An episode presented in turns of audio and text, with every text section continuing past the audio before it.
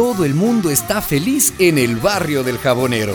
Por fin, después de tantos meses se han abierto las escuelas. Hasta la señora Leonor, la madre del chico que se cayó del árbol, está bien alegre. Le enyesaron la pierna rota y pudo ir a clases. ¿Bajo su responsabilidad? Bajo nuestra responsabilidad.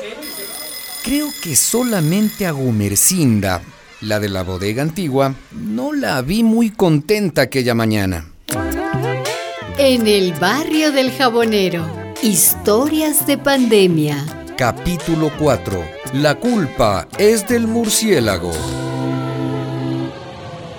Así que es usted, señora Gumercinda, la que está vendiendo las pruebas del COVID robadas del hospital. No, no, no, no, no, no, señor, yo. Bu- bueno, sí, Mm. pero yo no. Mm. Yo no estaba, señor policía. Llore, no- llore. No. Ya veo por qué a este barrio le llaman del jabonero.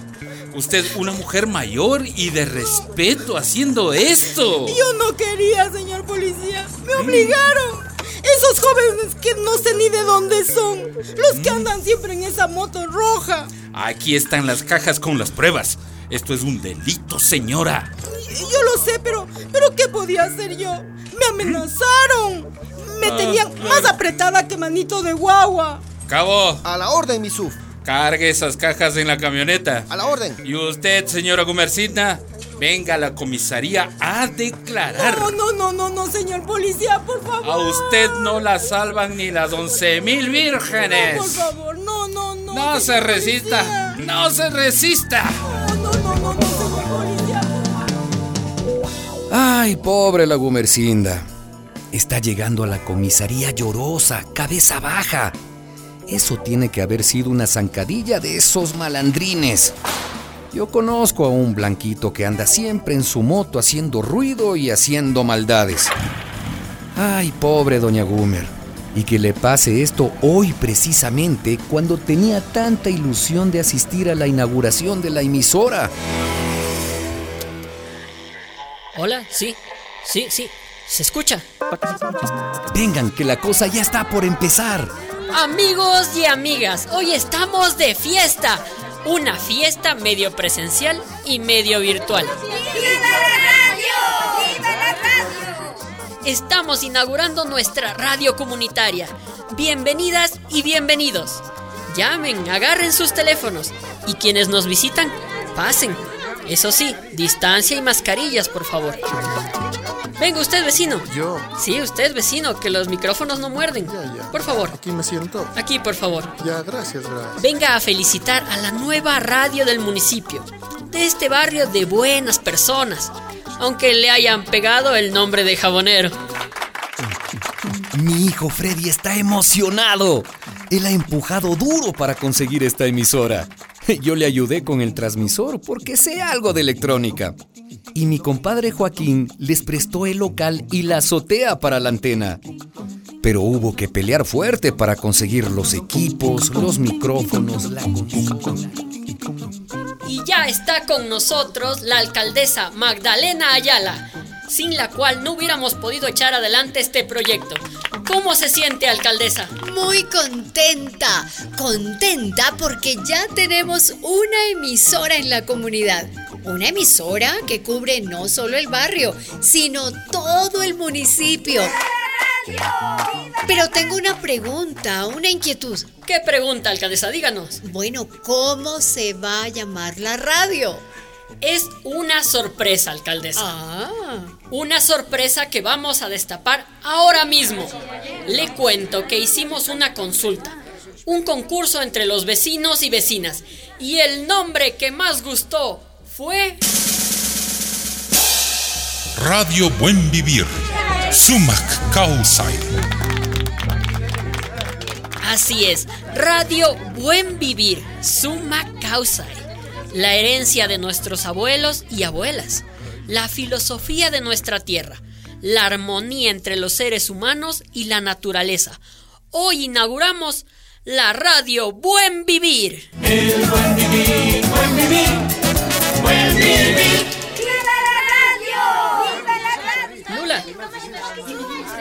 Ven, ven, acércate. Les presento a una de nuestras locutoras. Con ustedes, Lula. Pues mucho gusto de estar con ustedes y mucho susto de hablarles. Yo nunca hice esto, ¿ah? Pero aquí le vamos a echar pichón, como dicen. Estaremos haciendo algún programita en esta nueva radio. Y para ti, Lula, ¿qué es una radio comunitaria? Cuéntanos. Pues yo creo que una radio comunitaria es es, es, como la boca del pueblo. Estos micrófonos van a ser la voz de ustedes. Aquí podrán saludar a sus familiares, avisar las cosas que pasan, denunciar los abusos. Aquí podrán pedir canciones y vacunas. La radio Buen Vivir se pone al servicio de la salud de todo el municipio. Esta es la radio de ustedes.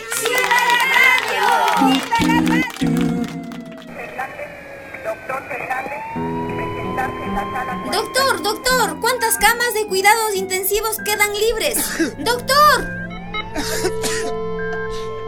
Me acuerdo cuando la pandemia comenzó. Era una pesadilla. La gente se enfermaba, fiebre, tos, falta de aire. Iban al hospital. Algunos se caían muertos haciendo la cola, esperando entrar. Caían y se quedaban ahí. No había ni cómo recoger los cadáveres. por Dios, ayúdenme. Es mi papá. Se está muriendo. Algunos gobernantes mentían y decían que era una gripecita, nada grave. Caso fosse contaminado pelo vírus, não precisaria me preocupar. Quando muito, acometido de uma gripezinha ou resfriadinho. Pero los contagios aumentaban en todo el país, en el mundo. Los muertos se contaban por cientos, por miles. Nobody that's a leader would not do what I did. And I know there's a risk, there's a danger, but that's okay. El presidente gringo, me acuerdo, fue tan irresponsable que ni mascarilla se ponía. Por culpa de él, murieron miles que no deberían haber muerto. Fue un presidente criminal. Es un virus chino. Los gringos acusaban a los chinos y los chinos a los gringos. Que la culpa la tiene un murciélago, que la tiene un pangolín. No, señores, no se equivoquen, ¿eh? Esta epidemia se debe a la destrucción de la naturaleza que hemos hecho los humanos. Acabamos con los bosques, con las selvas, nos metemos donde no nos llaman, ensuciamos todo con la minería, con el petróleo, y ahí, ahí aparecen los virus y animales desconocidos que nos contagian. Ahora dicen que la culpa es de las grandes corporaciones. Y yo creo que tienen razón. Los servicios de salud continúan desbordados por los casos de... Nuestro hospital se desbordó. Yo vi a los doctores vestidos como astronautas. Hacían turnos de 16 horas, las 24 horas a veces. Muchos se contagiaban y morían. Ellos, los médicos, las enfermeras, la gente que limpia, auxiliares, practicantes, han sido los héroes y las heroínas en esta desgracia.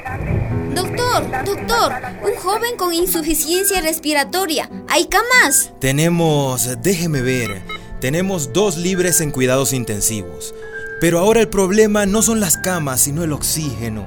La planta de oxígeno se estropeó hace unos meses y no hay quien la arregle. Hemos pedido, hemos suplicado al gobernador, pero no hace nada. Pues le cuento, doctor, que el oxígeno lo están vendiendo por ahí, en la calle especulando. No puede ser. La gente va con sus tanques vacíos, pagando una fortuna para que los llenen. A esos canallas que negocian con la vida de la gente habría que meterlos presos. bueno, pues... al menos a la que vendía las pruebas de COVID en la bodega, ya la agarraron.